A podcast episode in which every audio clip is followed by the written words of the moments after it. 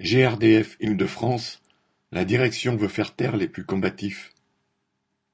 L'année 2022 a été marquée par des grèves pour des augmentations de salaire dans l'ensemble des entreprises des industries électriques et gazières, EDF SA, Engie, Enedis, GRDF.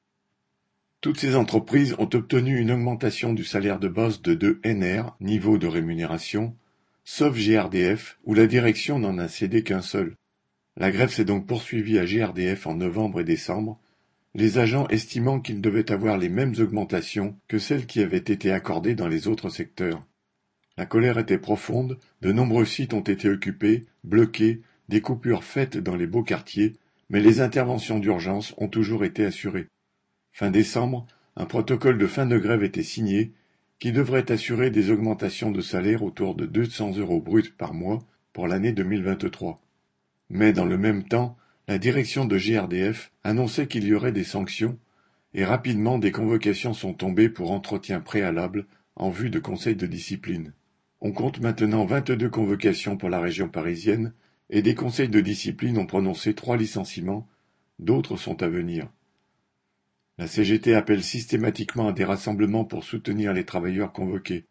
Ils réunissent une centaine de manifestants, avec parfois le soutien d'autres secteurs professionnels, comme les cheminots. Dès qu'il y a un rassemblement sur un site, la direction fait appel à des huissiers, voire à la police, quand le site est bloqué.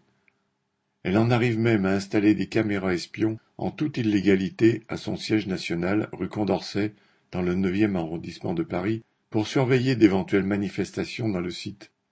Cette attitude répressive se retrouve aussi dans les problèmes quotidiens que rencontrent les agents.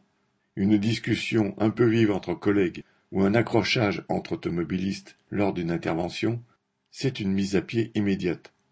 Il y a un mois, le directeur régional d'Île-de-France, jugé trop mou, a été muté et remplacé par une ancienne directrice qui avait déjà fait son pot de départ en retraite, mais qui a, dans le passé, procédé à plusieurs licenciements.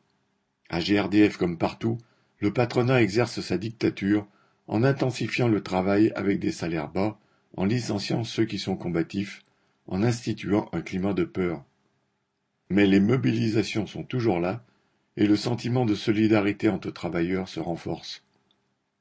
Correspondant Hello.